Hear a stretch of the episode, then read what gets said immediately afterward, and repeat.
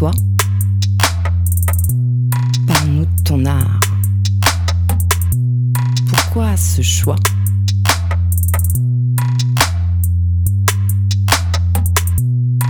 Diva, le jeudi soir de 19h à 20h sur Radio Pulsar.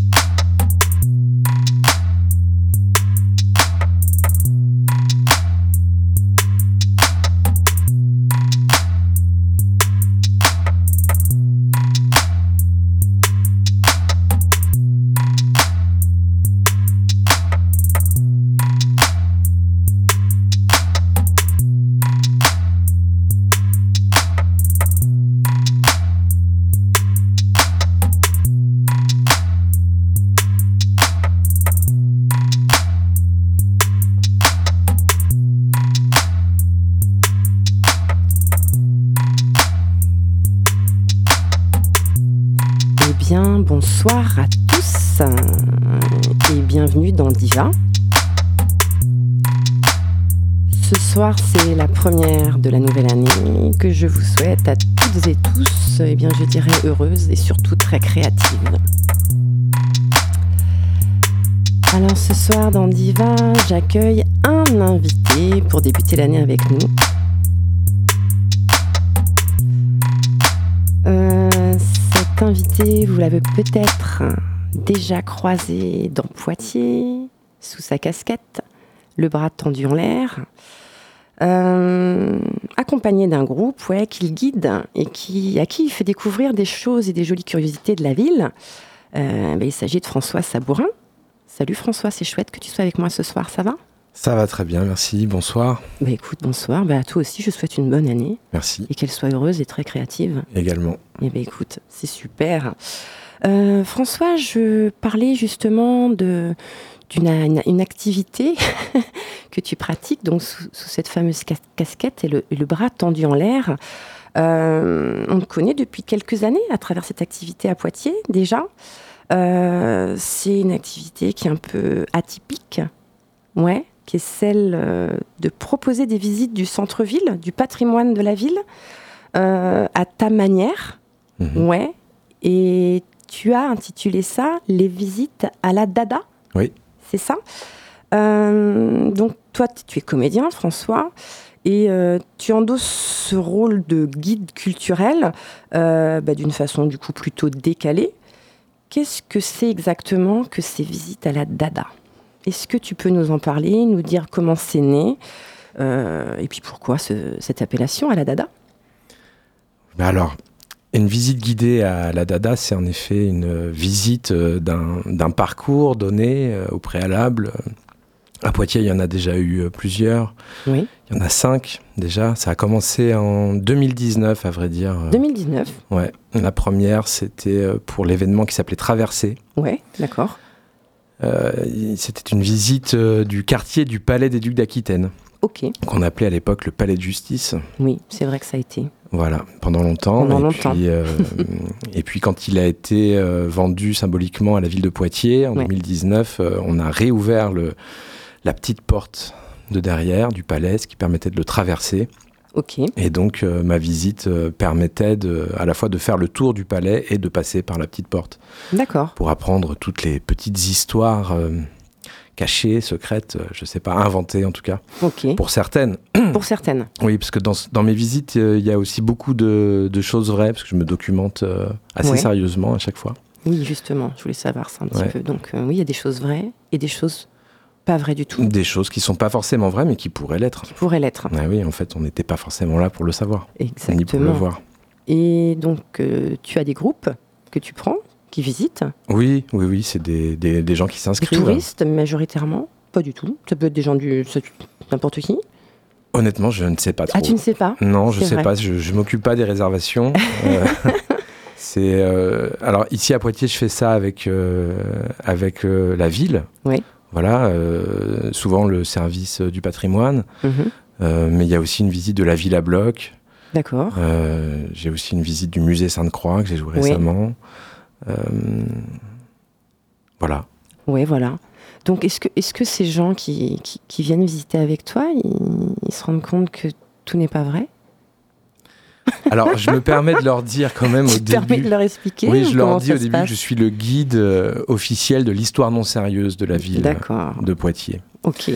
Euh, voilà, ce qui permet de d'annoncer la couleur. D'annoncer la couleur. Voilà. D'accord. Après, j'essaye de faire ça avec un certain aplomb, un sens du professionnalisme. Un sens du professionnalisme, oui.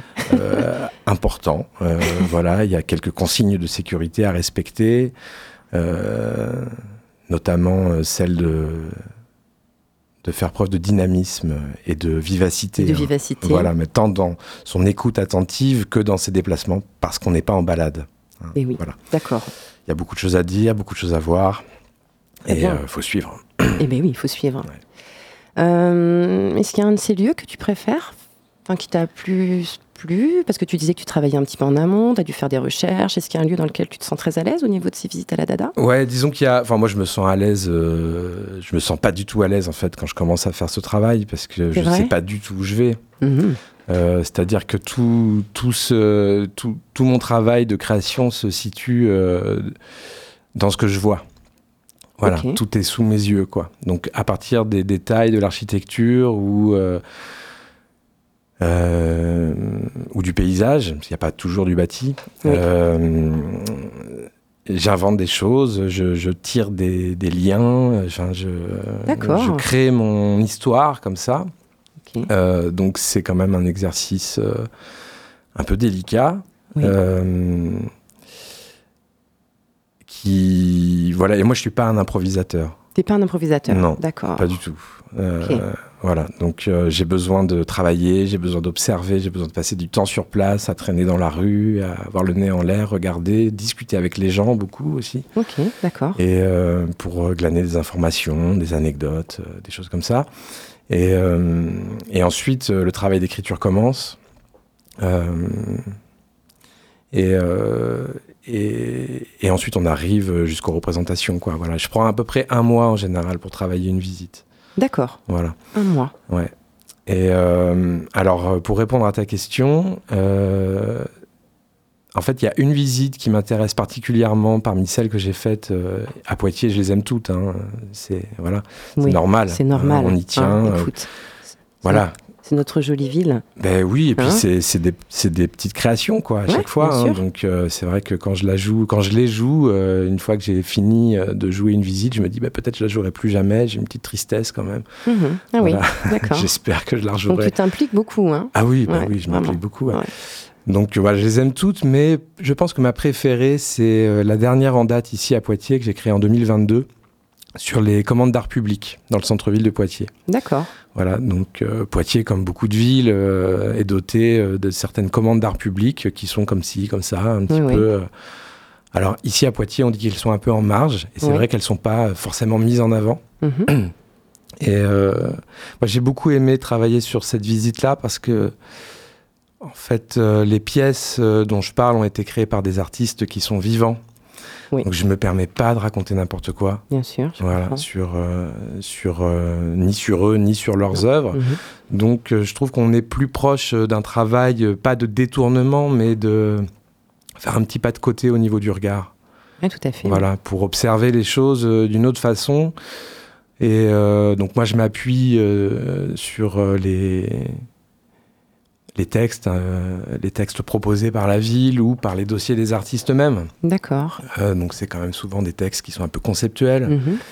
et euh, pas toujours facile d'entrer, quoi. J'imagine. Voilà. Donc pour moi c'est assez amusant de retravailler cette matière-là et puis avec ma sensibilité, ma patte, voilà, de, de créer un récit qui permet aux gens de, de pouvoir se plonger dedans finalement. Oui, d'accord.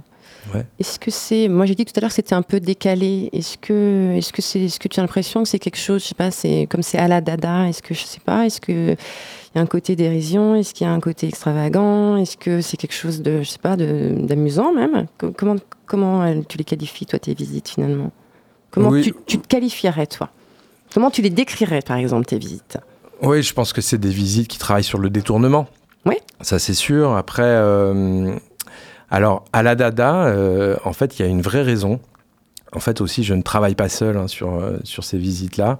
Et surtout, je suis dans la continuité d'un geste. J'ai travaillé pendant 17 ans à peu près avec une compagnie théâtre de rue qui s'appelait Délice Dada. Oui. Et cette compagnie, au début des années 80, a commencé à faire des visites comme ça, décalées, théâtrales et décalées, sous un autre format que celui que je propose. Mais euh, et ils ont euh, fait des créations comme ça un peu partout dans toute la France, toute la France. Euh, depuis 1988 jusqu'en 2020. D'accord. donc moi avec eux j'étais ce qu'on appelle un personnage, c'est-à-dire que je, je n'étais pas guide, j'étais un comédien qui faisait irruption dans la visite d'un guide à un moment donné. Mhm. Voilà. Donc, en fait, j'ai beaucoup travaillé avec les guides, je les ai beaucoup accompagnés dans leur dans leurs travaux d'écriture euh, et euh, de représentation. Et, euh, et, en fait, en 2019, j'ai eu l'opportunité de pouvoir créer moi-même une visite. Donc j'ai demandé à Jeff Thiebaud, mon, mon metteur en scène, de Délice Dada, s'il était d'accord pour m'accompagner sur une visite dans laquelle je serais guide. D'accord. Et il était d'accord. Et, et puis l'expérience s'est reproduite une fois, deux fois, trois fois, quatre fois, cinq fois. Et même euh, six fois cette année, on était à La Rochelle pour une, une visite euh, entre les tours. D'accord, donc tu mènes tes visites à la Dada à Poitiers dans ton coin. C'est un projet entre guillemets solo. En parallèle du fait de continuer avec cette compagnie Ah non, c'est. En fait, c'est vraiment la continuité. Oui, c'est le visite guidée à la Dada à La Rochelle, c'était cette année. C'était cette année, voilà. C'était une création 2023. Ok. Euh, en fait, euh, Délice Dada, aujourd'hui, euh, c'est une compagnie qui n'existe plus. Qui n'existe plus. Voilà. D'accord. Donc tu as pris la suite, comme tu me disais tout bah, à l'heure. Voilà, disons que je, poursuis ce geste, quoi. Je poursuis ce geste de d'écriture qu'on va dire un petit peu décalé à la Dada, si on veut. Pour moi, la Dada, ça veut dire qu'il y a quelque chose d'iconoclaste. Mhm. on est là pour casser les codes, on est là pour travailler sur le détournement aussi, changer le changer la façon de voir les choses et puis euh, peut-être euh, aussi avec une, comme je disais au début, avec une certaine forme d'aplomb, euh, une forme de rigueur professionnelle, finalement raconter n'importe quoi, mais pas n'importe comment, quoi. Exactement. Mais écoute, très bien. Donc La Rochelle, tu me dis cette année, c'est la première fois donc que tu déplaces tes visites qui étaient initialement, enfin initialement, dans la continuité de, de la première compagnie donc à Poitiers. Donc euh, ça veut dire que ça fonctionne pas mal, ces visites? C'est euh, toi qui as été euh, tapé à leur porte? C'est eux qui sont venus te voir? Oui, bah, en fait c'est... C'est le CNAREP de La Rochelle qui est venu me rencontrer ici à Poitiers. D'accord. Et voilà, par le biais de certaines connaissances communes, on a réussi à monter, ça, En, partenariat avec le Centre des Monuments Nationaux, qui, s'occupe des tours de La Rochelle. Quoi. Très bien. Voilà, et qui ont une, programmation euh, aussi assez dense. Hein. Ils programment beaucoup de choses. Euh. D'accord. Et c'est quelque chose que tu vas euh, refaire peut-être, La Rochelle? Je veux dire, ça, c'était, tu sais pas encore? Alors, la particularité de mes visites, contrairement à celle de Délice Dada, c'est qu'elles sont très écrites. Oui. Dada, quand on arrivait sur un contrat, on arrivait, mettons, le jeudi soir à 18h, mhm. on faisait un repérage, et on jouait le samedi à 14h. Ok, d'accord. Écriture express. Euh, Effectivement. alors, on n'est pas dans l'improvisation, parce qu'on avait quand même un temps de travail sur place, euh, des documents, etc. Mais ça allait quand même très vite. Euh, alors aussi, il y avait trois guides, il y avait un musée des curiosités qui était tenu par Jeff Thiebaud et qui, qui, lui permettait d'accueillir les, spectateurs. donc parfois, il y avait trois départs en même temps, donc on était quand même sept comédiens en tournée. D'accord. Bon, ça, c'est les années 80, années 90, 2000, 2010. Oui. le temps passe. Le temps passe. Euh, et, c'est vrai qu'aujourd'hui, je pense qu'on n'est plus vraiment dans les mêmes économies. Mhm. Euh, en tout cas, moi, personnellement, je ne suis pas du tout dans cette économie-là. Euh, et, c'est vrai que je préférais travailler seul. C'était plus rapide, plus simple. Et puis... Et puis, euh, voilà, je ne sais pas quoi dire de plus. Oui, c'est une évolution. Ouais, voilà. D'accord. Donc en tout cas. Ah oui, si, ce que je voulais dire, c'est qu'en fait, elles sont très écrites, donc je peux les rejouer. Voilà, ça devient un texte. Très bien. Voilà, c'est un texte que je pourrais même éventuellement passer à quelqu'un d'autre. Mhm. Je pourrais tout à fait écrire une visite, la visite de La Rochelle, par exemple. Ben, qui sait, peut-être qu'une comédienne ou un comédien pourrait Rochelet pourrait, la, reprendre. voilà, et ça pourrait être le cas, en fait, un Celle peu de oui. Celle de Poitiers, elle continue, rassure-moi. Alors celles de Poitiers, ouais, elles sont régulièrement jouées. Ouais. voilà, j'ai encore, alors j'ai encore joué cette année. C'était à l'occasion des Journées du patrimoine, je crois, euh, une visite du quartier de la cathédrale. Euh, c'est une visite que j'ai créée, écrite en 2020. Qui a été jouée en 2020, 21, 22 et 23. Donc, pour moi, c'est, c'est super quoi, de pouvoir euh, les garder dans le temps comme ça. Bien sûr. Après, c'est vrai qu'on est dans un rapport assez privilégié avec les spectateurs. Hein. C'est, c'est pas des grands groupes. Oui, c'est des petits groupes. Voilà, c'est des mm. petits groupes. moi, j'aime bien ça, l'adresse publique. Donc, je, voilà, je, peux me permettre de parler à tout le monde, euh, d'être présent avec chacun, chacune. C'est confortable. Ouais, voilà, c'est un, rapport au, jeu qui m'intéresse. Écoute, super. Et ces visites, euh, pour ceux qui ne t'ont jamais vu, c'est plutôt. Euh, bon, là, tu parlais de journée du patrimoine, mais sinon, c'est plutôt l'été il y a une espèce de fréquence quand même. Pour les gens qui t'ont jamais vu, est-ce que là, t'écoutant, s'ils ont envie de se dire tiens, nous on aimerait bien euh, visiter la ville de cette façon-là euh, à la Dada Oui, en général, oui, c'est plutôt, euh, quand il fait beau, quoi. D'accord. À partir de la fin du printemps jusqu'à jusqu'à l'automne. Jusqu'à l'automne. Écoute, c'est une bonne partie de l'année. Ouais, ouais. Très bien. Écoutez, je vous invite tous à, à essayer ces, ces, visites qui valent le coup. François, tu, tu, disais tout à l'heure que tu es quelqu'un qui, qui prépare. Tu n'es pas T'aimes pas trop l'improvisation? T'es pas à l'aise avec ça? Pas trop? Disons que je suis pas habitué. T'es pas habitué Ouais. D'accord. Voilà, ça n'a pas été. Euh, ça n'a pas été ta façon de d'aborder le, travail. Non. Quand moi, bien sûr, quand j'invite quelqu'un, je regarde un petit peu ce qu'il a fait en amont.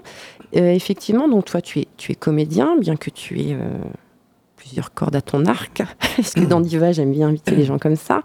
Euh, oui, on voit que tu as, tu as fait, enfin, tu, tu, as été formé, quoi. Tu es pas quelqu'un. Enfin, on voit que tu as fait le conservatoire, euh, une fac, euh, art du spectacle, choses comme ça. Tu es quelqu'un qui est passé par des apprentissages. Est-ce que toi, tu te sens, tu te sentais quelque part obligé entre très grosses guillemets, mais je veux dire, est-ce que c'était pour toi un, un, chemin à prendre que d'être initié, euh, enfin, que des profs t'apprennent, que tu aies des outils, que tu sois guidé Ou est-ce que tu aimes euh, le côté aussi autodidacte Ou est-ce que tu te sens un petit peu les deux Ou est-ce que, voilà, est-ce que la formation pour toi c'était quelque chose d'important? Alors, pour être Parce honnête. Pour qui, pas du tout. Euh, oui, je comprends. bah, écoute, moi, je, je, pense que si j'avais pu aller plus à l'école, ça aurait pas été un mal. Euh, en fait, euh, non, je pense que j'ai eu pas mal de chance. Euh, je suis de la génération où la fac d'art du spectacle à Poitiers a, démarré, en fait. Donc moi, je crois que je fais partie de la deuxième promotion. Et toi aussi. Donc bon, bah, tu seras d'accord avec moi, on a quand même un petit peu essuyé les plâtres. Mais ouais. hein c'était pas du tout inintéressant, c'était même super. Moi, ça m'a ouvert à beaucoup de choses que je ne connaissais pas, quoi. Euh, voilà, le théâtre, le cinéma, tout ça. Moi, j'y connaissais rien du tout. Hein, donc, ouais, mais euh, tu avais fait le conservatoire avant? Non, le conservatoire, en fait, il n'était même pas ouvert à cette époque-là. D'accord. Voilà, et c'était quand j'étais en licence, euh, le conservatoire de théâtre a ouvert avec Jean-Pierre Berthomier. Ok, d'accord. Et j'avais eu l'occasion de rencontrer Jean-Pierre qui m'avait dit présente le conservatoire. J'ai dit mais non non, j'ai pas envie. Enfin, j'en étais pas du tout là, quoi. Je, voilà. Il m'a dit si, si, euh, viens. Et puis euh, bon, je dis mais euh, les inscriptions, c'est déjà passé. Il me dit c'est moi le directeur. Ok. voilà. Donc ça s'est fait comme ça. Et en fait, je suis rentré au conservatoire. C'était super. En fait, j'ai j'ai beaucoup apprécié la pédagogie de Jean-Pierre Berthomier. Oui, d'accord. voilà, ça a été quelqu'un de très important, très important pour moi. Ouais, il est toujours d'ailleurs. Oui, j'imagine. et euh, et, en fait, je suis pas resté très longtemps au conservatoire, puisque. Euh, alors. J'avais une, j'avais une pratique musicale avec, euh, avec deux copains ici. Mhm. Je faisais du didgeridoo. Ah. ah alors, c'était. c'est pas, pas, si commun que ça, non, finalement. c'est pas si commun que ça, surtout à cette époque-là, hein, parce qu'on est quand même en 99, quelque chose mhm. comme ça, mhm. et c'est pas du tout encore un instrument connu. Oui. Euh, voilà, je crois que les Jeux Olympiques d'Australie n'ont pas encore eu lieu. Euh, la, Ouais. la grande. Bon, il y a euh, Jamiroquai qui a fait un album avec un, petit truc. Ouais, c'est vrai. Des Ouais. petits trucs comme ça qui sont passés, mais c'est vrai que c'est encore très lointain. Ouais, enfin en tout cas, pas- on ouais. connaissait pas trop. Donc nous, on, on- on jouait beaucoup de ça. Bon, on avait 18, 19 ans, 20 ans. On jouait beaucoup, euh, comme ça, tout le temps. euh, On s'amusait. Et puis, euh, en fait, j'ai reçu. On avait même enregistré un disque, en fait, euh, un disque produit par un label de musique du monde. Donc euh, c'était assez étonnant parce qu'on avait quand même une pratique de groupe local, quoi. On jouait du didgeridoo comme si on avait un groupe de rock un peu. hein. Oui, bah, Et- écoute. Ouais, ouais, c'était super, quoi. Et, euh, et on avait eu la chance de faire un disque produit par un label de musique du monde. Et ce disque a été acheté par un immense metteur en scène de théâtre Ah. qui s'appelle Mathias Langhoff Oui. Euh, et qui a qui m'a envoyé un fax parce qu'on avait mis le fax euh, de l'entreprise de peinture de mon père au dos du disque euh, pour avoir un contact et donc on a reçu un parchemin comme ça parce qu'à l'époque les, les fax ouais, s'enroulaient C'est vrai qu'ils s'enroulaient. ouais. Hein, Et donc, euh, mon père m'a dit J'ai un message pour toi. Donc, il a Mhm. déroulé le parchemin comme ça. Et il a lu cette lettre de ce metteur en scène allemand euh, qui avait acheté mon disque et qui euh, souhaitait euh, voilà, que notre trio vienne faire la création musicale d'une d'une de ses pièces qu'il allait créer à la Comédie Française. C'est dingue. Ouais, c'était quand même assez dingue. Et là, t'avais quoi? T'avais une vingtaine d'années? J'avais 22 ans. D'accord. Ouais. Et comment t'as pris ça, toi?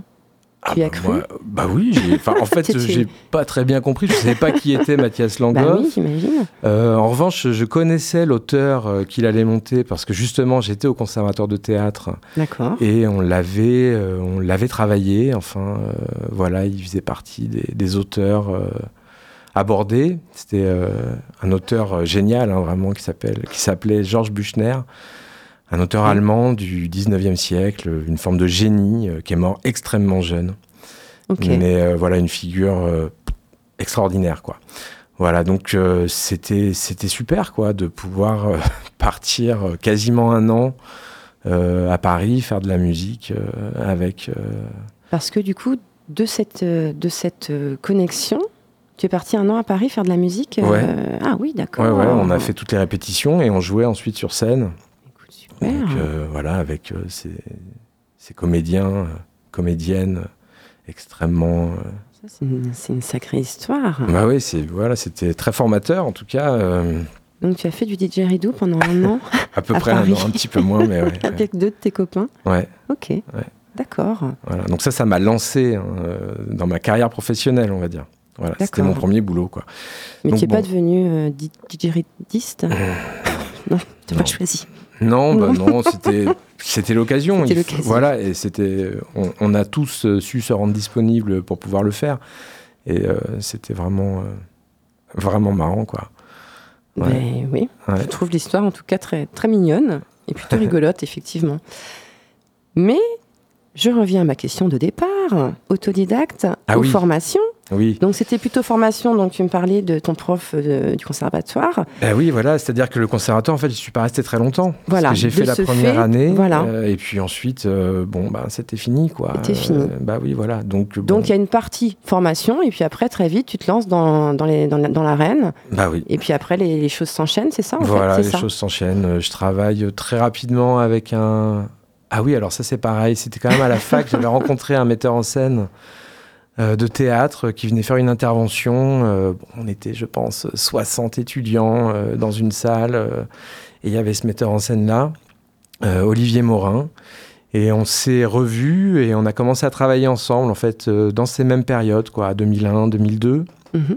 Euh, j'ai travaillé avec lui pendant pas mal d'années et on travaille encore de temps en temps ensemble. Euh, cette année, on a présenté Ouais. euh, notre dernière euh, pièce euh, euh, qui s'appelle Idiotie Idiola, qui est un, un petit questionnaire de 40 minutes sur Robert Filiou, qui était un artiste français, Ouais, ouais. un plasticien, un poète.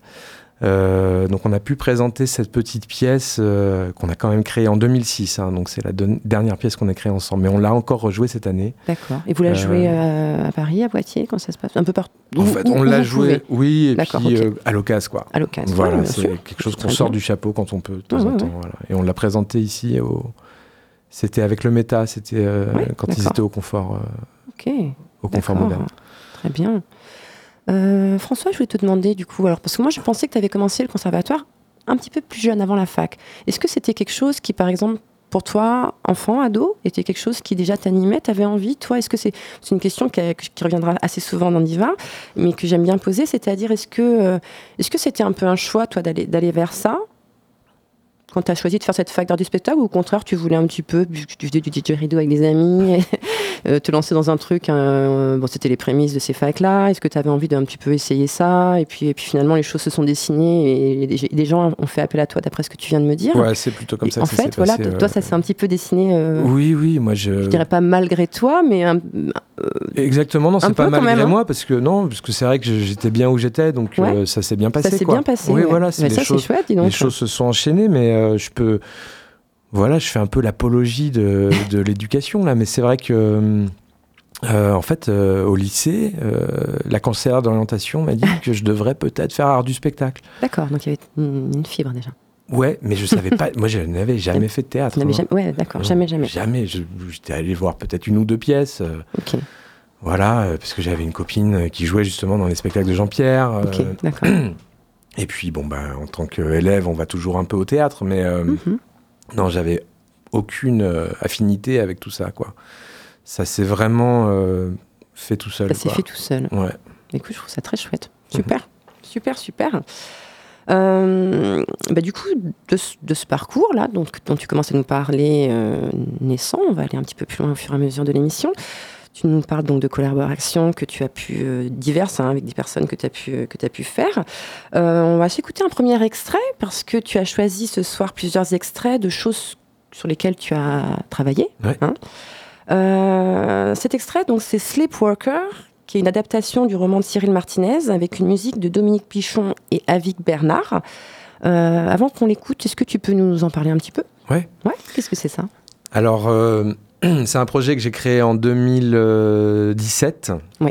Euh, à Poitiers. En fait, c'est le projet. Euh, c'est mon projet de retour ici. Parce que je suis parti assez longtemps de Poitiers, en fait. Hein. à, Paris à, ouais, à Paris à Lyon, à Marseille. Ouais, t'es parti combien longtemps, longtemps?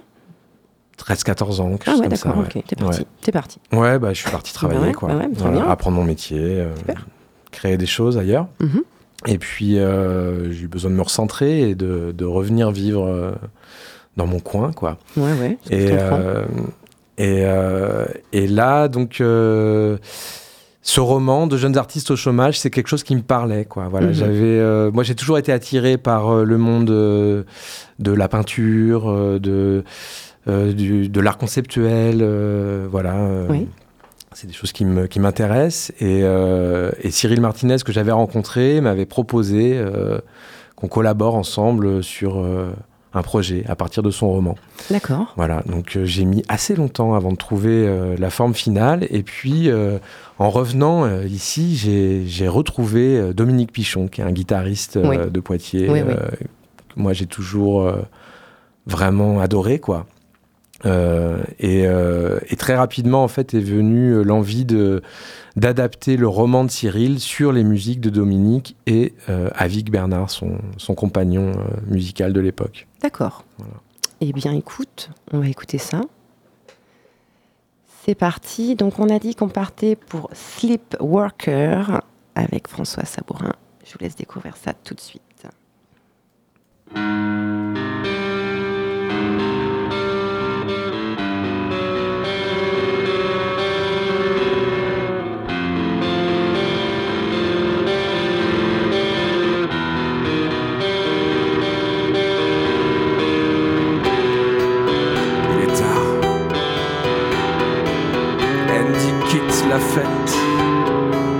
Chez lui à pied. Il pleut.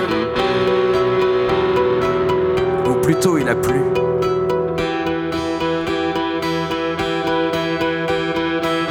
Andy se fout pas mal qu'il vienne de pleuvoir.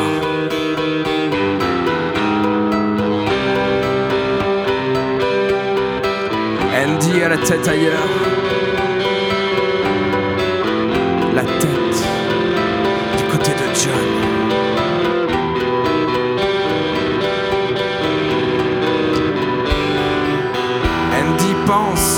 Ce John.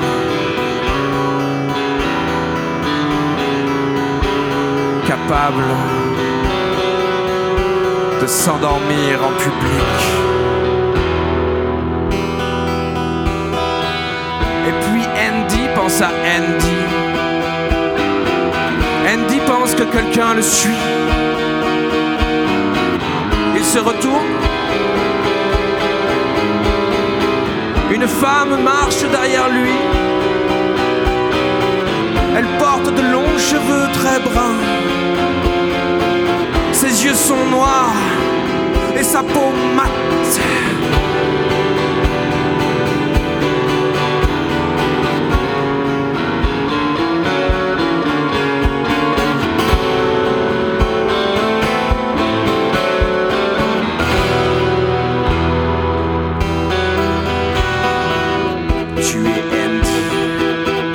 Raison de sa présence. Elle est là en qualité d'assassin d'Andy. Elle marche dans la même direction que sa proie, observant un retrait d'une dizaine de mètres. Andy prend peur. Andy accélère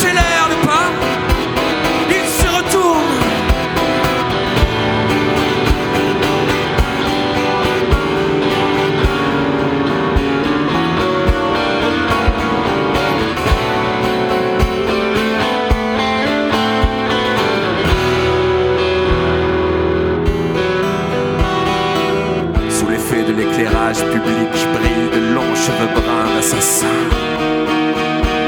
La femme fait mine d'être cool, alors qu'au fond d'elle, la passion du crime la possède. Une voix intérieure lui répète Tu es là pour tuer Andy. Tu es là pour tuer Andy.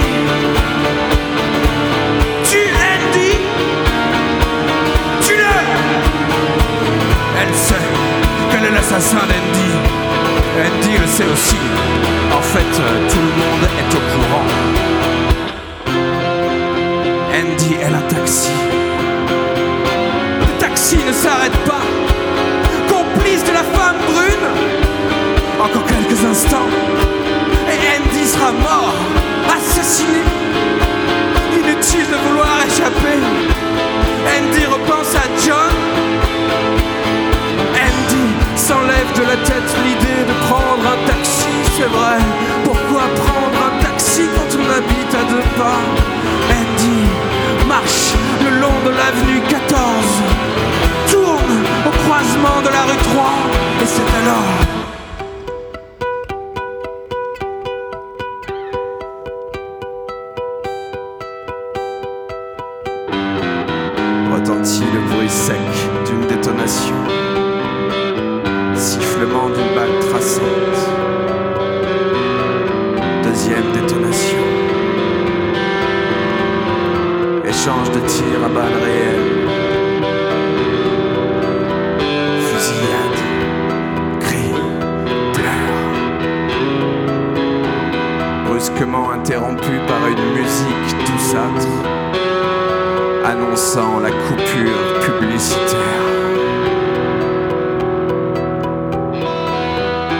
fenêtre de la chambre est ouverte. Pas grande ouverte, entre-ouverte. Une fenêtre donnant sur une cour carrée, donnant sur un trou obscur, accueillant un bordel fait de verre et de peau, d'objets hors d'usage, de mégots de carton et d'emballage. Malgré l'obscurité, on parvient à lire le poème imprimé format 60 par 90 affiché sur le mur. Trop n'est pas assez.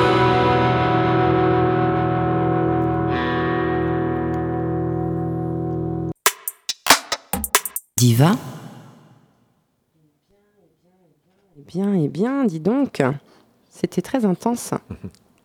Donc ce, euh, ce, ce boulot-là que, t'as- que, que tu as fait, donc Sleepwalker, c'est quelque chose qu'on peut, euh, qu'on peut trouver en ligne, parce que là, c'est donc un morceau mais il y en a plusieurs. On en discutait pendant qu'on écoutait. Est-ce que si on veut écouter l'intégralité, on peut trouver ça quelque part? Dis-moi, François. Ben oui, on peut le trouver euh, via mon site internet qui s'appelle lesateliers-du-panorama.com. D'accord. Euh, il y a une page dédiée à ce projet, Sleepworker, et, euh, sur lequel on peut cliquer sur le lien SoundCloud. Ok, ça marche. Super, bien agréable de découvrir des choses comme ça. François, tu es donc comédien, tu t'improvises parfois guide à la dada.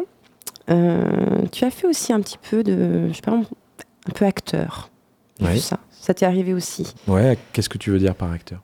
Mais justement, c'est ce sur quoi je, je, voulais qu'on arrive. Est-ce que pour toi, euh, être acteur, c'est différent que, que d'être comédien? Alors pour moi, acteur, comme pour tous les gens qui font pas trop partie de cet univers, le comédien, communément, c'est celui qui va être euh, sur les planches avec un rapport direct au public. Et l'acteur, c'est celui qui va être filmé avec des prises et on reprend et ainsi de suite.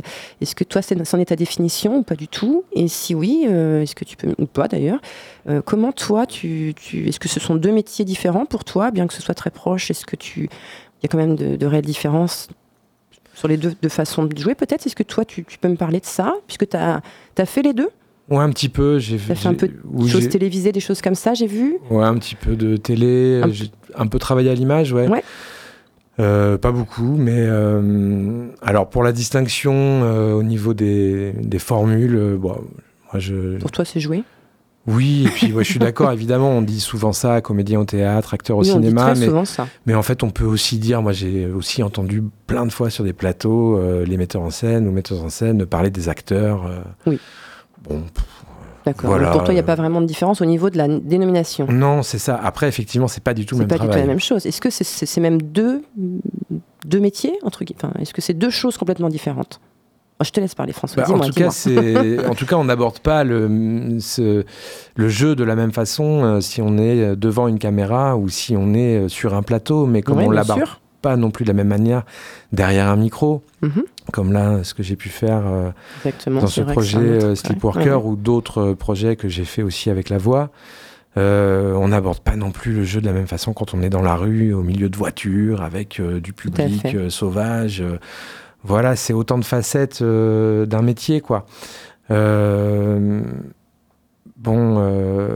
Après, il y a le fait d'avoir le public pour certains de, même des, des exemples que tu as donnés, dans la rue, tu as le public, au théâtre aussi tu, joues en direct. Oui, oui. Euh, Alors, à la derrière caméra... une caméra ou derrière un micro, comme sur ce qu'on vient d'entendre. Oui, c'est vrai que c'est pas pareil. Est-ce que, est que ça, toi, il y, y, a un qui, qui, te parle plus que l'autre? Est-ce que tu te sens à l'aise euh, dans les deux fonctions? Est-ce que, est que, est que, comment toi tu te positionnes par rapport à ça? Bon, moi j'ai fait beaucoup plus de, de théâtre euh, que de travail à l'image, donc je pense que je suis beaucoup plus à l'aise dans la parole directe. Mm euh, au public, ça c'est sûr. Euh, après, euh, après, je pense que j'ai une forme de nonchalance qui me permet d'être assez à l'aise aussi à la caméra. Une forme de nonchalance. Oui, c'est-à-dire que je. C'est comme ça que tu te. Ouais. C'est vrai. Ouais.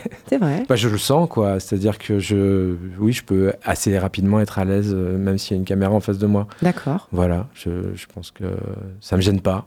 Euh, après, ça ne veut pas dire que je serai super bon à chaque coup, euh, mais aussi le travail de l'image, il permet aussi ça. Hein, C'est-à-dire qu'on coupe, on reprend, euh, mhm. on travaille sur des petites choses. il faut être prêt tout de suite. Oui. Voilà. mais ça, par exemple, j'ai souvent fait le rapprochement avec le théâtre de rue parce que au théâtre de rue, peut-être plus qu'au théâtre, mais disons que moi j'ai fait très peu de théâtre classique, hein. donc euh, je suis pas du tout habitué à être en coulisses et puis à devoir rentrer pour jouer ma scène. Ça c'est quelque chose que j'ai jamais fait, quoi. Je suis au plateau, je suis au plateau, quoi. Mhm. voilà. Euh, mais en revanche, au théâtre de rue, euh, ça m'est arrivé de devoir attendre parfois 40, 50 minutes avant de devoir, voilà, avant, de devoir jouer. Et là. Finalement, c'est assez proche du, du travail à l'image parce que l'image c'est très long. Il faut installer la lumière, le son, euh, le décor, etc. Et ça peut être très très long. Il faut euh, beaucoup de concentration euh, pour être présent au bon moment. Voilà. Donc ça, c'est assez difficile. Oui, tout à fait. Ouais. Après, bon, alors moi, dans mes expériences à l'image, il y a une chose qui m'a vraiment beaucoup intéressé. C'était un travail que j'ai fait avec une artiste plasticienne, vidéaste, qui s'appelle Pauline Bastard. Oui. En fait, elle, a, elle avait un projet d'inventer une personne. Donc cette personne, c'était un concept qui s'appelait Alex. Et, et pour créer Alex, en fait, elle s'est entourée de pas mal de gens. donc moi, j'étais celui qui allait incarner Alex. Mhm. Et autour de moi, il y avait euh, une psy, euh, il y avait un avocat, il y avait euh, une nutritionniste, il y avait ah un, sociologue, je crois. Enfin, il y avait tout un tas de gens comme ça. Et en fait, le tournage a été assez long. Ça s'est étalé sur six mois. et on faisait vivre à Alex tout un tas d'expériences, aussi variées les unes que les autres. Euh, pour lui, lui, permettre de se, bah, de se créer une existence, en fait, et puis d'apprendre aussi à définir son identité, quoi, ses goûts, ses dégoûts, euh, euh c'est ah répondre à ses questionnements, etc. Donc ça, c'était un projet, euh, moi j'ai trouvé hyper intéressant parce que... Oui, tout à fait, Il faut être très autonome. Mhm, hein, parce que Pauline, elle gérait toute la partie conceptuelle de son projet, mais c'est absolument pas une directrice d'acteur. Mhm. Euh, donc il fallait que je me prenne en main un peu seul, quoi, aussi, euh, pour savoir qu'est-ce que j'étais en train de faire et puis comment euh, cette chose allait pouvoir évoluer. Mm, mm. Voilà, donc voilà, je pense que ça c'était le projet le plus le plus chouette que j'ai fait. Et puis bah, donc j'avais le premier rôle, quoi. Donc pas mal. Voilà. bon, écoute, Alex, on veut le voir aussi. Tu nous diras à la fin. Bon, bah, on peut trouver tout ça sur ton site également Non, Alex, Alex, on peut le trouver sur Internet, je pense. Pauline Bastard. Pauline Bastard, il faut aller voir le travail de Pauline qui continue de faire plein de projets vraiment hyper intéressant à chaque fois. Euh, voilà, et Alex peut ressortir. Euh, Écoute. Sous une forme ou sous une autre, elle l'a souvent remanié. C'est une matière plastique, hein, donc. Euh, ok. Voilà. Alex n'est pas sorti en film, quoi. Alex est sorti en installation vidéo. En installation vidéo. Mm, D'accord. Sur de multiples formats. Ok. voilà. Et elle a, elle a parfois continué de le présenter mhm. sous forme de comme une petite série, quoi, de petits épisodes. Enfin bon, il y a eu plusieurs. Euh, ok. Voilà, bon, ça reste très confidentiel tout ça. Écoute, c'est très intéressant en tout cas. Euh, donc toi, du, coup, tu t'es senti euh, devenir Alex?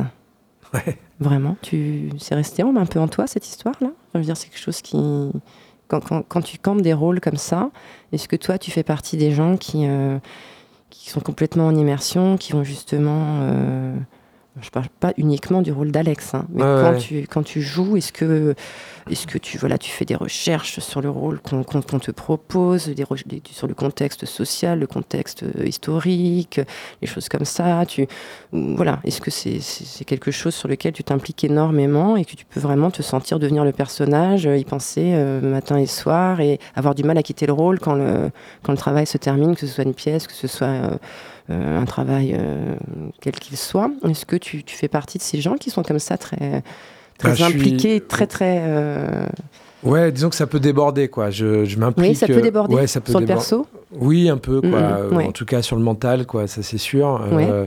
après, c'est vrai que moi, je, c'est ce que je disais aussi au début. j'aime bien travailler, quoi. Donc, j'aime bien mhm. faire des recherches. Oui, tu le disais tout à l'heure, c'est vrai. Oui, voilà, ça m'intéresse, quoi, de creuser. Euh, après, je peux pas totalement répondre à ta question parce qu'en fait, je suis pas vraiment un comédien qu'on emploie pour des rôles, quoi. Voilà, j'ai beaucoup été euh, euh, en collectif ou en solo à l'initiative des projets dans lesquels je jouais. Ok, d'accord. Et, et, finalement, je suis pas vraiment un comédien à qui on propose le rôle de Monsieur Machin ou. D'accord. C'est plutôt des rôles que tu écris du coup, puisque si tu as l'initiative? Non, pas vraiment. J'ai fait beaucoup d'adaptations. Ouais, j'ai souvent travaillé à partir de la littérature. Euh, j'ai aussi beaucoup travaillé à partir de la poésie, donc là on peut pas vraiment parler de rôle. Mhm, euh, voilà. Euh, bon, mon rôle de guide dans les visites guidées, il s'affirme d'année en année. Oui. c'est un rôle, parce que je pense pas être comme ça dans la vie. Mhm. mais Mais voilà, j'ai pas, j'ai pas joué beaucoup de personnages. D'accord, c'est pas franchement ce que tu as, ce que as le plus. Euh, non, pas trop, quoi. Euh, voilà, mais bon. Euh, Est-ce que tu souhaiterais, toi? Ouais, bien sûr, oui. Moi, je suis toujours ouvert à toute forme de proposition. Ah ouais, bien sûr. Ouais, ouais, voilà. D'accord. Mais bon, après, il faut. À bon entendeur. Ouais, c'est ça. les, les, choses se font, quoi. Ouais, c'est comme ça. Il faut. Moi, je, je, travaille tout le temps. j'ai toujours un truc en tête, donc j'avance et puis. Et puis voilà. Et puis, Ça se passe. Ouais, les choses se font comme ça. Très bien. Mais j'ai pas de, j'ai pas de règles. T'as pas de règles. Et bien Non. justement, je, je voulais te demander ça, toi. Donc du coup, t'as pas de règles. Est-ce que tu as des limites? Est-ce que par exemple, tu te dis, je ferais... euh, Alors là, tu me dis que tu fais pas de rôle. Non, ma question était de te dire, est-ce qu'il y a des rôles que ça- tu n'accepterais jamais, des choses que tu Ah. refuserais de faire? Est-ce qu'il y a des choses que tu, euh, que tu rêverais de faire? Est-ce que, est que toi, par exemple... euh, oui, tu te, tu te dis, euh, moi pour moi, je, je, je- voilà, j'ai pas de limite. J'ai envie de, j'ai envie d'avoir la liberté d'être, d'être- tout, tout ce qui est possible. Mhm. euh, Enfin, comment ça se passe dans ta tête à toi? Oui, oui, c'est ça. Moi, j'ai- j'aime bien la liberté. Ouais. Ouais. Ouais, ouais, c'est hyper important. Euh, des limites, euh, je, oui, je pense que j'en ai, mais après, c'est, je sais pas. Je sais par exemple, ça euh, là, je, je dis ça comme ça, hein, mais Ouais, ça m'est arrivé il y a longtemps euh, d'être nu sur un plateau ouais, et ça c'est possible. non, j'ai pas aimé. T'as pas aimé, voilà. Ouais, voilà. Je sais pas, je trouve qu'on que c'était. des... on puisse avoir des limites, effectivement, ou des choses Oui, qui mais après, nous- c'est peut-être parce que pas. euh, on le faisait mal. euh, peut-être Ouais. que c'était pas bien fait, quoi. Je sais pas. En tout cas, ça m'a pas plu. ça t'a pas plu. Non. C'est bien de dire. Voilà. très bien. Ouais, ça m'a pas Ça plu. t'a pas plu. Non. Mais peut-être que si tu le refaisais aujourd'hui, ça serait différent. Et si c'était mieux fait, comme tu le dis, ça pourrait Ouais, être autrement. Mais bon, après, c'est pas savoir. quelque chose que je cherche non plus, quoi. Disons que. euh, non, mais. Ouais. Non, enfin, voyez, non, ça Non. m'intéresse pas plus que ça, quoi. C'est pas plus que ça. Bon, alors on retient aussi. Ok. Euh, Est-ce que, euh, par exemple, toi, tout à l'heure, tu je crois que tu as, répondu déjà à ma question. Est-ce que, par exemple, euh, tu peux être quelqu'un. euh, Est-ce que c'est c'est exaltant Est-ce que c'est amusant Est-ce que c'est stressant Est-ce que c'est angoissant avant de, avant de, de faire quelque chose? Euh, Oui, oui. est-ce- Comment, comment, ou ça peut être l'un ou l'autre, euh, ça dépend des moments, ou ça peut être, je ne sais pas. Comment, comment, comment t'appréhendes les choses, toi? Euh, T'es du genre, euh, j'y vais cool et ça va, ou enfin, je ne sais pas. Comment? Non, j'ai toujours une forme de tension qui s'installe, euh, même quand les projets ont déjà été joués beaucoup. Ouais. euh, alors, c'est sûr qu'il y a une forme de détente qui arrive, on sait quand même où on va, euh, on sait comment ça va se passer, plus ou moins. Mhm. Euh, donc euh, voilà, mais mais il y a quand même une petite tension qui naît euh, Ouais. dans la journée, quoi, dans l'après-midi, si c'est le soir, et, Ouais. et j'aime bien. Ben ouais, j'allais te le dire, j'allais te le demander. Bah oui, ouais, ouais, oui. c'est normal aussi. Ouais, c'est une petite tension comme ça qui, Ah, qui qui nous tient, Qui tient, et puis moi qui me permet de me concentrer aussi. hein, Ouais, ouais. Voilà, ouais, je suis très concentré, quoi. D'accord. Voilà. Dis donc, on parle, on parle, François. T'as vu, c'est bien, c'est bien cette émission. Euh, J'aimerais bien quand même. Alors, je sais pas si on, on l'écoutera en entier, mais euh, on va essayer quand même. Tu as, tu as, tu as proposé un deuxième extrait d'un- de quelque chose que j'ai trouvé très intéressant. Donc, c'est un- une lecture hein, d'un texte, d'un poème, d'un texte inédit, je crois, euh, bah, du film de Ridley Scott, Blade Runner. Mm. euh, par euh, Jérôme Gamme, Voilà. hein, c'est ça, Ouais. et la musique c'est Édouard Ribouillot, Voilà, d'accord qu'on appelle aussi CC. qu'on Oui, exactement, qu'on appelle aussi. CC. Voilà. Euh, L'extrait est un petit peu long, mais moi j'ai trouvé très bien. On va voir si on peut le mettre, parce que c'est vrai qu'on avance pas mal dans l'émission. Ouais, On va peut-être un petit peu... euh, ouais, on peut le couper un on peu. va le couper, ouais. mais qu'on voit un petit peu ce que ça donne. Ouais, c'est un univers. euh, Ouais, tu nous le dis un petit peu. Ouais, je vous hein. présente, Ouais, tu rapidement. présentes, ouais, avec plaisir. Ouais, donc c'est une pièce qui s'appelle, qui s'appelait LA, comme Exactement. Los Angeles, Ouais, que j'ai créé en 2020, euh, d'après un livre de Jérôme Gamme qui s'appelle Flipbook. Ok. Voilà, qu'on peut trouver aux éditions euh, de l'Attente, il me semble. Mhm. Euh, donc c'est un livre de poèmes sur le cinéma. D'accord. Voilà. Et euh, pour cette occasion, j'avais demandé à Jérôme Gamme de m'écrire un texte sur Blade Runner. Voilà. Donc euh, ce texte est inédit. Euh, et voilà, Eh écoute. On y va? On y va. Allez, c'est parti.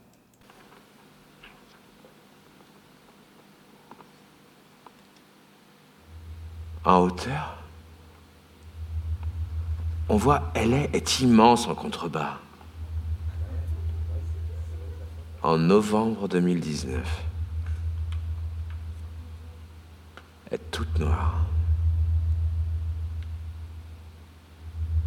Tout en acier, jusqu'à l'horizon.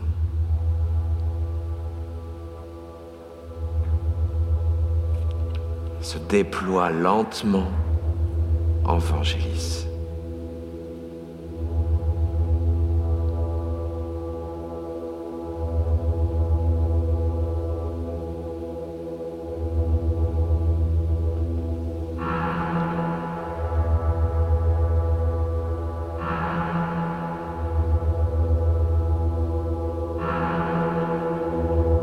On voit le toit des buildings crache du feu.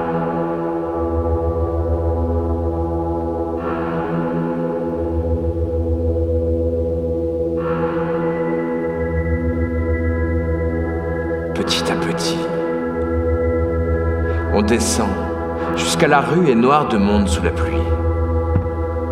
Les néons, les parapluies transparents là, le cuistot chinois serre les gens à même le trottoir. Avec du bleu, du jaune, du rose opalescent en tuyaux électriques éclaire la nuit depuis les murs. Il y a de la vapeur un peu partout.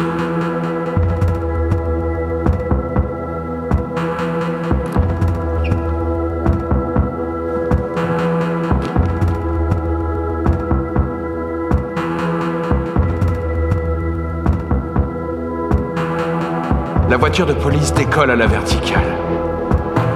Decker est à son bord. Elle monte. Sous la pluie. Monte. Monte en tourbillonnant. On voit le visage de la geisha tout sourire et en gros plan sur l'immense façade à la peau pâle. Les lèvres rouges. Les yeux brillants. On file à travers LA. Les buildings sont énormes. Vangelis est là.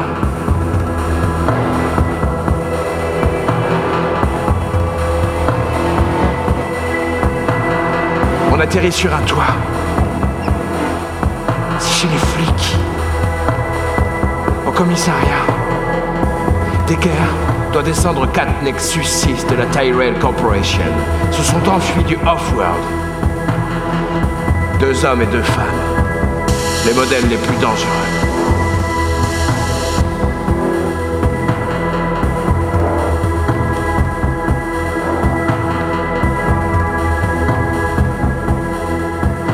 Vers la Tyrell Corporation, à travers la ville au crépuscule permanent. On voit Enjoy Coke et Fly Pan Am en grand sur les façades illuminées de LA en clair-obscur à cette altitude. Rouge vif et bleu.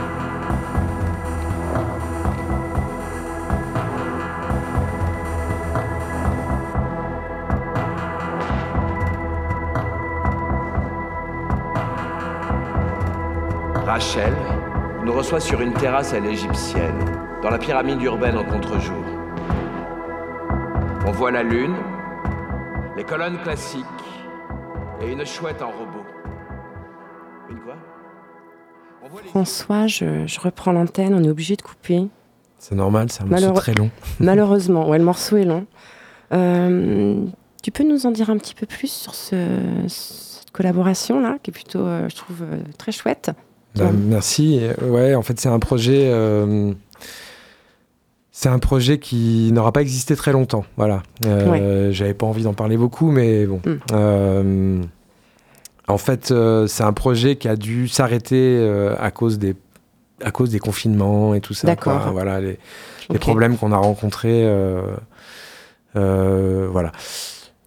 Ceci dit, euh, c'est après ce projet que j'ai commencé à faire les visites guidées à la Dada, où je suis reparti travailler euh, tout seul, puisque travailler en groupe, euh, ça devenait très compliqué en fait. D'accord. Donc euh, voilà, donc après, euh, après avoir travaillé quatre ans euh, tout seul sur différentes formes, hein, j'ai Ouais. aussi fait d'autres d'autres projets, plus en salle, on va dire. Oui, oui. Eh bien, je pense qu'il est temps que je reprenne un petit peu mon travail de groupe. Et euh, alors, je vais pas reprendre cette pièce qui s'appelle Elle mais en Mhm. revanche, euh, je pense que cette année, l'année prochaine, je vais travailler sur cet auteur, Philippe Cadic, Oui. qui, euh, qui a inspiré le film Blade Runner. Ok. En fait, Blade Runner, ça vient d'un livre de Philippe Cadic. J'ai toujours un petit doute sur le titre, mais je crois que c'est Les androïdes rêvent-ils aussi de moutons électriques? Ok, d'accord. voilà, donc- écoute, on, on note. Ouais. Très bien. Mais écoute, ça, en tout cas, voilà, c'est un plaisir d'écouter ce que tu fais parce que c'est un petit peu différent. Parfois, les gens emmènent des morceaux musicaux et, et toi, c'était très chouette que tu nous emmènes ce que tu ce que, ce que, ce que as Oui. fait. Quoi. Bah oui, c'est vrai que moi j'avais envie. bien. Ouais, je, je te remercie beaucoup pour cette proposition parce que je me suis dit, ben voilà, je- on est à la radio, je vais pouvoir faire écouter du son. Mhm. Et puis surtout, euh, ces sons-là, en fait, euh, ce sont des pièces Oui, oui. euh, et en fait, très peu de gens les ont vus. Ben ouais, tout à fait. Donc, je suis très contente que les gens puissent les découvrir et, les rechercher. Euh, donc, on est pris par le temps parce qu'avec François, ben, écoutez, on a, on a parlé, ce qui était, ce qui était le but. Euh, François, moi, ce que, ce que je retiens aussi beaucoup de toi, et, je l'avais noté, enfin, après, peut-être que je me trompe, mais je l'avais noté avant même de te recevoir, c'est que tu es quelqu'un qui est quand même euh, très axé sur, sur les mots. Hein, l'écriture, tu parles d'écriture, de, tu fais des lectures. Euh, l'impact des mots, c'est très important pour toi en, tant que comédien. Enfin, je veux dire, les mots, bien sûr, ça évoque, ça, euh, on s'appuie sur les mots pour créer des émotions, mais toi, on a vraiment l'impression que, euh, voilà, le, le mot, c'est quelque chose de euh, bah, oui, oui, bien, bien, sûr. Pour moi, le mot, c'est bah, le, déjà, c'est comment dire, on s'exprime. Bien sûr. Avec les mots. Bon, c'est un peu banal de dire ça, mais, en fait, on peut le prendre au pied de la lettre aussi, quoi. Et, travailler, euh, travailler le mot euh, pour aussi sa sonorité, sa rythmique. voilà. Moi, j'ai toujours apprécié travailler. ça se sent. Ouais, dans ce sens-là, quoi. Voilà, voilà c'est aussi pour ça que j'ai amené ces, ces morceaux-là où j'essaye d'utiliser mon travail euh, bah, de comédien ou d'acteur, euh, ma voix. Euh, oui, c'est ça, la voix. J'allais venir à ça aussi, la voix. Voilà, au, service de la musique. Oui, ouais, tout à fait. Voilà, mais c'est un petit peu comme le didgeridoo, quoi, finalement, parce que parce que le didgeridoo, il n'y a pas d'école de didgeridoo. Ouais, on, souffle dans un tube mm, mm, mm. et puis on va chercher des harmoniques. C'est un peu rudimentaire. Voilà. en fait, la parole, c'est aussi assez rudimentaire. Oui, bien sûr, je hein. comprends.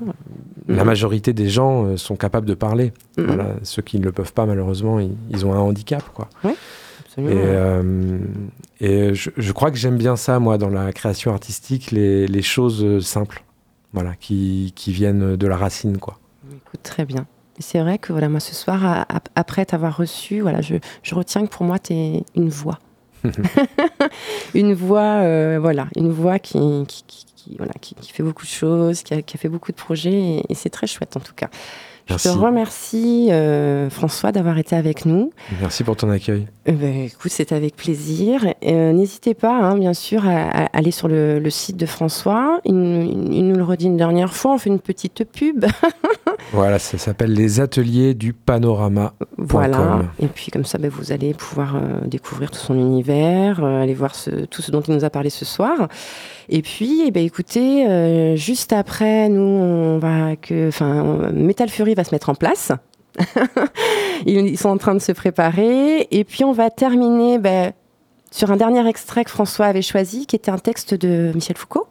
Alors c'est un texte de Simeon Wade. Ah pardon, excuse-moi. Oh là là, j'ai pas, pas de souci, mais c'est une euh, expérience qu'il a vécue avec Michel Foucault, une expérience euh, pas des moindres, puisqu'il a pris du LSD avec lui dans la vallée de la mort aux États-Unis. Ok. Eh bien, écoute, on s'écoute ça très vite. Je dis au revoir à tout le monde. Alors, je, précise juste que c'est euh, un travail que j'ai réalisé avec Claire Bergerot. Exactement, j'allais le dire. que j'espère, euh, j'espère pouvoir l'accueillir également. Bref, on en parlera une prochaine fois. Dans hein Diva, quoi. Dans Diva. Une diva, hein, euh, diva dans Diva. Ouais, Claire, que j'apprécie beaucoup, que je salue. Eh bien, écoute, on écoute ça. Je vous salue tous. Je remercie encore une fois François. Euh, on termine donc sur ce, sur ce, joli texte que François nous interprète. Et juste après, ce sera donc Metal Fury. À bientôt. On se retrouve dans deux semaines pour Diva de 19h à 20h. Et donc, c'est parti. Merci encore, François. Au revoir.